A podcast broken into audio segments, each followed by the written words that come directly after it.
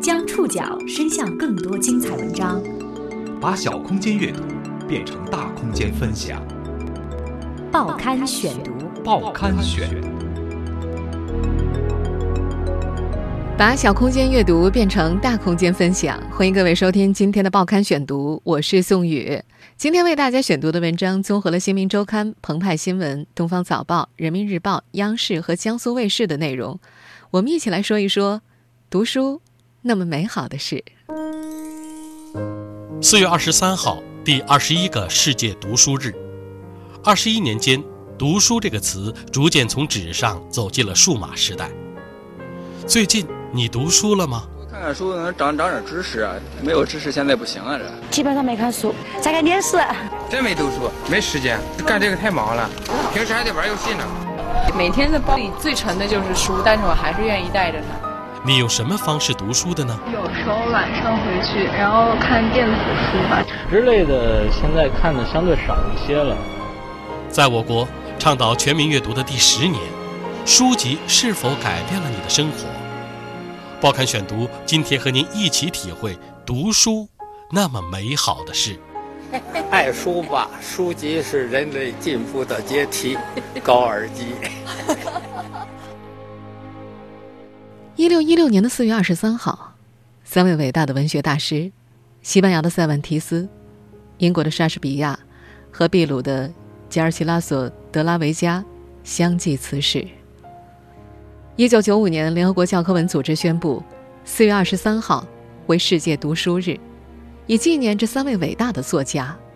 非常神奇的是，这一天同时还是美国作家纳博科夫、法国作家莫里斯·德鲁昂、冰岛诺贝尔文学奖得主拉克斯内斯等多位文学家的生日。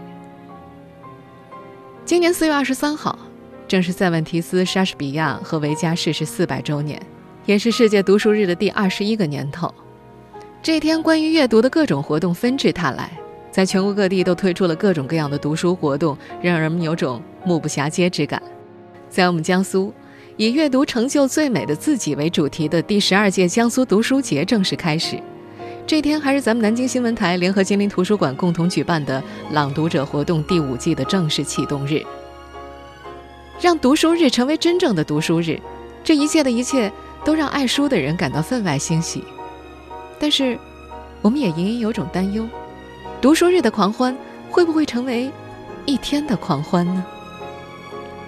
上午的时候，无意中和同事聊起我今天要做读书节的选题，那位年长我几岁的同事下意识的甩出了一句：“现在谁还读书啊？”今天，你还读书吗？我们先来听一段街访。那平时会看书吗？会读书吗？现在工作忙了吗？就一天没有空。对，玩游戏、打电脑，是吧？小说，玩微博、玩微信。基本上没看书，现在在在看电视。在看电视。反正就一般的书，床上或者干嘛的，全都放着书。没事我就这会儿也不爱看电视，就爱看看书之类的。读书的时候就会让自己觉得很自己很浅薄，但是在刷社交网站的时候就会觉得啊，其实日子过得还挺充实的。我想原来我跟人聊过，我说如果要是不用我上班，然后不是能让我喝上粥，我说我愿意天天看书。当然，关于国人阅读状态的调查数据，并不都是悲观的。日前发布的二零一五年度数字阅读白皮书显示，中国数字阅读用户规模正在向三亿迈进，已创新高。而根据新近公布的第十三次全国国民阅读调查数据显示，二零一五年我国国民人均纸质图书的阅读量是四点五八本，电子图书的阅读量是三点二六本。超过四成的成年国民认为自己的阅读数量比较少，近七成的成年国民希望当地的有关部门举办阅读活动。数据还显示，二零一五年人们的阅读量上升，并且阅读趋势在朝着数字阅读的方向转变。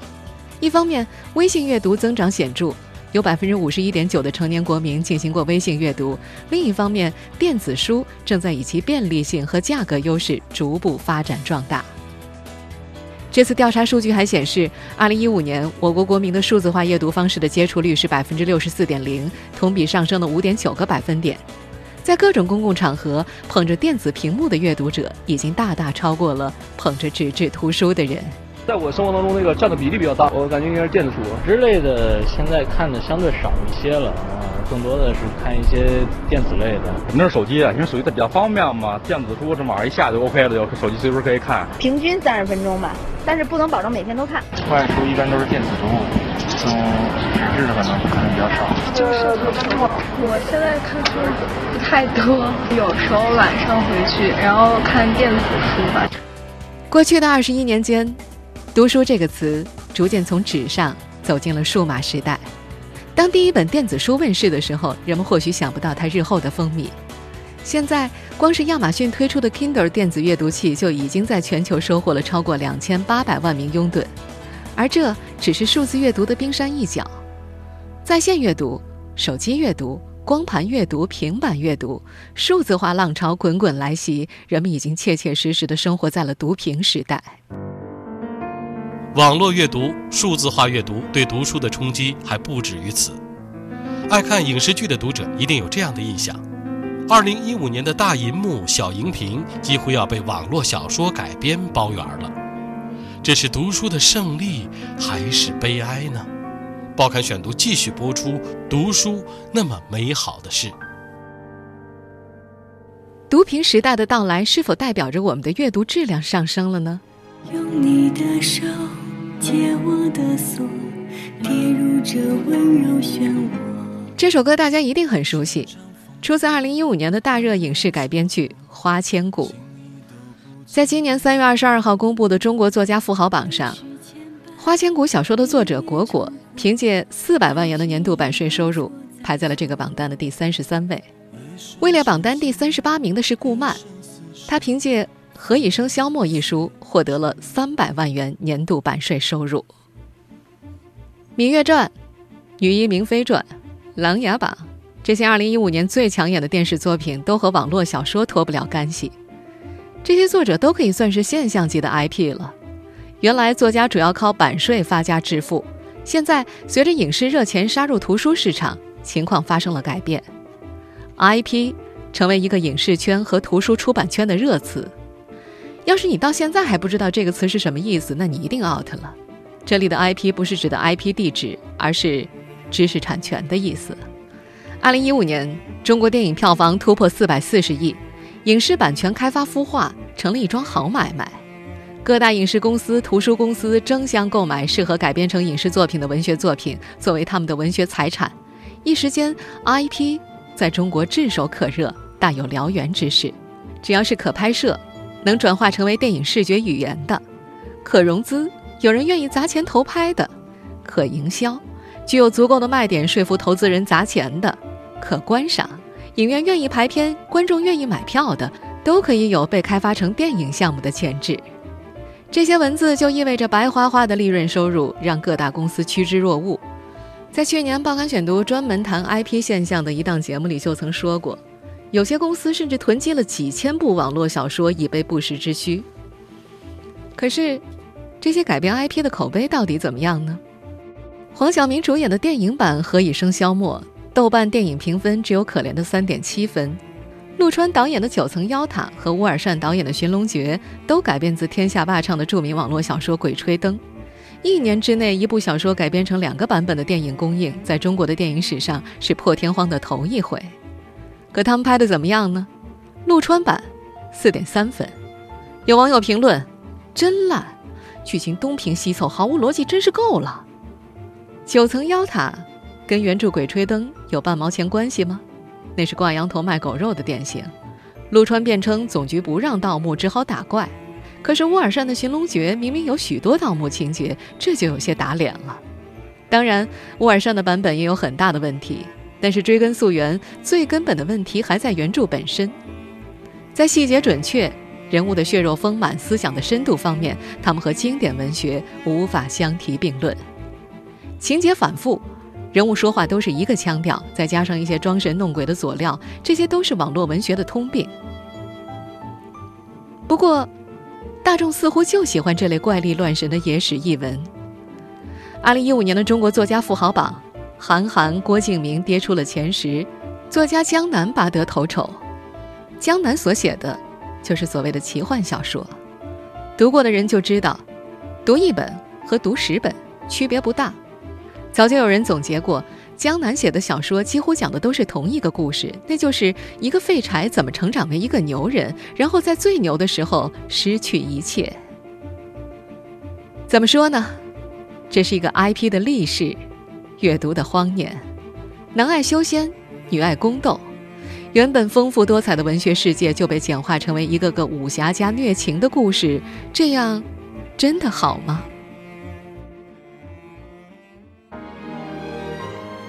除了网络文学风生水起，还有一种文学类型在近些年的图书市场上异军突起，那就是儿童读物。过去的十年可以被视作中国童书发展的黄金十年。报刊选读继续播出：读书那么美好的事。望子成龙是每个家长的心愿，在这方面，家长从来不吝啬花钱。和学区房比起来，几本童书算得了什么呢？在这样心态驱使之下，童书成为过去十年中国出版界的一匹黑马。四月十六号，当当举办了第十届网络书香节文化论坛，并且发布了《书香十年国民图书消费报告》，其中特别提到了儿童读物的飞速发展势头。十年来，童书市场空前释放，北京、广东、江苏十年童书购书量排名前三。山东童书消费占比最高，是最关注儿童阅读的省份。在过去十年童书购买量城市排行榜当中，深圳排名第一位，反超整体购书量排名第一的广州。从书籍的消费上，还可以看到不同城市的性格。武汉人很爱科普百科，中国儿童文学的占比比较高，这是一座支持中国原创的城市。成都人精装图书的购买表现很突出，儿童文学的购买占比也很大。当地的阅读推广活动同样搞得如火如荼。在广州、深圳，动漫、卡通的阅读普及度比较高，孩子们自主购买的意愿很强烈。北京人则觉得瓶装图书最实惠，婴儿读书占比比较高，阅读从娃娃开始。在上海，最爱的是进口儿童书、少儿英语，不愧是一座国际化的大都市啊！在今年四月四号。国际儿童读物联盟于第五十三届博洛尼亚儿童书展开幕日当天，公布了2016年度国际安徒生奖的获奖名单。来自中国的儿童文学作家曹文轩不负众望，顺利摘得了这一世界儿童文学领域的至高荣誉，实现了华人在这一奖项上零的突破。这个设立于1956年的奖项，在全球拥有巨大的影响力，每两年评选一次。旨在奖励世界范围内优秀的儿童文学作家和插画家，而且一生只能够获得一次。曹文轩是当今中国儿童文学写作中的领军人物和中坚力量，早年就以一本《草房子》一举成名，风靡全国。说他是儿童文学作家吧，对，也不对，因为身为北大教授的曹文轩有着深厚的文学功底，有着忧郁悲悯的人文关怀。从文学作品集《暮色笼罩下的祠堂》《红葫芦》《蔷薇谷》，到长篇小说《山羊不吃天堂草》《草房子》《红瓦根鸟》，他一直用童真和人文情怀兼具的眼睛来看待这个世界，所以他笔下的文字绝非打打闹闹、简单迎合儿童，他所感动的不仅仅是孩子，还有成年人。在第十届中国作家富豪榜上，曹文轩以八百六十万元的年度版税收入排在第十六位。进入新世纪以来，中国儿童文学蓬勃发展，在出版数量和质量上都取得了不小的进步。现在，儿童读物已经占到了整个图书零售市场的百分之二十左右，而儿童文学读物又占到了童书市场的百分之四十。除了曹文轩、杨红樱、沈石溪、郁宇君、秦文君、谢倩妮等一批优秀的儿童文学作家，也拥有大量的读者。他们的出现改变了整个中国文坛的格局和生态，让儿童文学作为一支重要的力量。过去的十年虽然被视作中国童书发展的黄金十年，但在黄金之下也有隐忧，因为没有分级制度，这个异军突起的市场充斥了不少不太适合孩子阅读的作品。报刊选读继续播出：读书那么美好的事。只有死人才可以看见存在于四十二号和四十六号之间的四十四号入口，进入那家店，穿着新买的寿衣离开人世。我刚刚为你念的不是某部惊悚电影里的台词，而是热销儿童读物《查理九世》里的文字。《查理九世》是一套国产原创儿童冒险小说，一共二十六册，作者是雷欧幻象。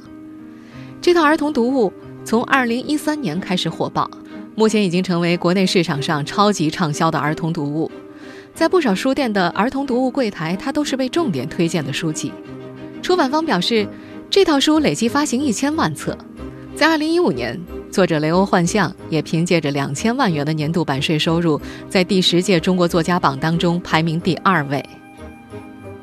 孩子们对这本《查理九世》有什么样的看法呢？二零一六年四月九号，在上海书城，记者就随机采访了几位正在阅读《查理九世》的小读者。一名小学四年级的女生说，他们班里的同学大部分都很喜欢看这套书，她自己也买了三本。即使被吓得睡不着，但还是很想看。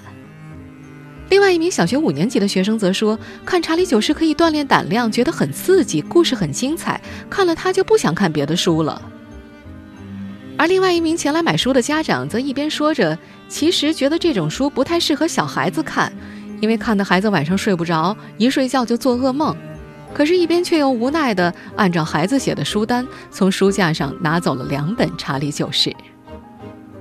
在豆瓣书评上，这套系列图书获得了较高的评分，但是评论却褒贬不一。有读者说这是一生中看过的最好看的书，也有不少读者表示太吓人了，不适合孩子阅读。对此，查理九世的出版社浙江少年儿童出版社日前回应：“书的好坏是很难判定的，他们觉得这套书的内容是积极向上，没有接到过有关恐怖血腥的投诉。”除了查理九世系列。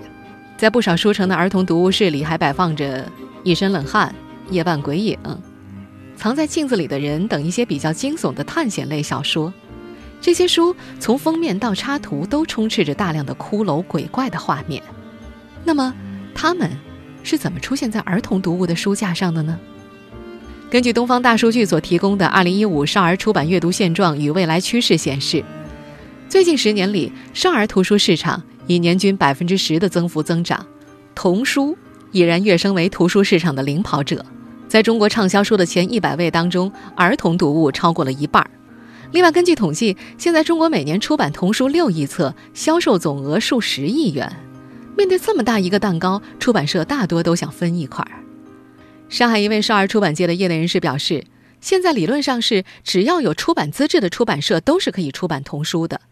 目前童书出版门槛低，市场广阔，大小出版社都争先恐后的出版，这在一定程度上造成了童书市场的良莠不齐。除此以外，儿童读物还存在着审查标准低、监管不到位的问题。上述这位人士表示，童书审核和成人图书审核是一样的，但是成人有分辨能力，儿童没有啊。净化童书市场的行动通常就是有人举报，广电总局就查。没有人举报，很多书就蒙混过关了。他表示，虽然会有定期审查，但是一般只是抽查，效果并不大。此外，审查当中对于暴力、恐怖等元素的定位也不明确。上述业内人士还透露，恐怖、血腥这些是似是而非的概念，检查人员觉得不恐怖就是不恐怖，没有标准。而现在畅销的童书大多都会涉及一些灵异、暴力甚至低俗的成分，但孩子喜欢看啊。于是不少出版社为了逐利，以鬼怪、灵异、恐怖为噱头抢占市场份额，只要别太夸张，打个擦边球就过去了。而书店呢，一般也不会主动放弃这些热销童书的，他往往会把封面惊悚恐怖、标题骇人的图书放在最显眼的位置，吸引少儿读者。面对如此庞杂且繁盛的童书市场，监管又是怎么做的呢？澎湃新闻在不久前做了电话采访，国家新闻出版广电总局的接线员表示，如果市面上的童书存在暴力恐怖的成分，读者可以通过电话投诉，广电总局会联系当地有关执法部门进行调查，但目前并没有一套专门针对童书的审查执法标准。换句话说吧，面对异军突起、繁盛庞杂的中国童书市场，监管。依然在路上。童书市场的火爆只是中国提倡全民阅读的冰山一角。今天，作为成年人的你，是否还愿意捧起一部经典，耐心的读完？你一年中究竟读了几本书呢？报刊选读继续播出，读书那么美好的事。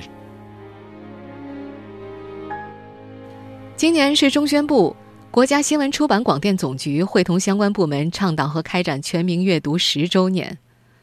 在二零一四年开始倡导全民阅读，就被连续两年写入了政府工作报告。二零一五年更是首次提出了建设书香社会。目前，全国各地正在积极推动倡导全民阅读、建设书香社会系列活动。比如江苏省。就把开展全民阅读活动、加快书香江苏建设写入了省政府百项重点工作任务。深圳市因为坚持十四年读书月活动而获得了联合国教科文组织授予的全球全民阅读典范城市称号。而在武汉则开通了世界首个书香地铁等等等等。根据我们今天在节目一开始所提到的国民阅读调查结果，我国成年国民图书阅读率稳步上升。以手机为代表的数字化阅读方式占比增加。从2016年开始的全民阅读活动已经取得了一定的成效，但是十年过去了，问题和不足依然不容忽视。在互联网迅猛发展的互联网加时代，数字化阅读因为不受时间、地点、环境等限制，越来越受到欢迎和普及，但同时也引发了快餐式阅读、浅阅读、娱乐化阅读。零碎的网络刷屏和读书质量的问题。另外，虽然我国出版图书的种类数量都超过美国一倍多，长期占据世界第一，但是人均图书阅读量却和发达国家存在较大的差距，甚至还不到有些国家人均的十分之一。如果要分析其中的原因的话，一是国民文化素质偏低，高中义务教育尚未普及，家庭社会缺少读书的氛围，没有养成阅读的习惯。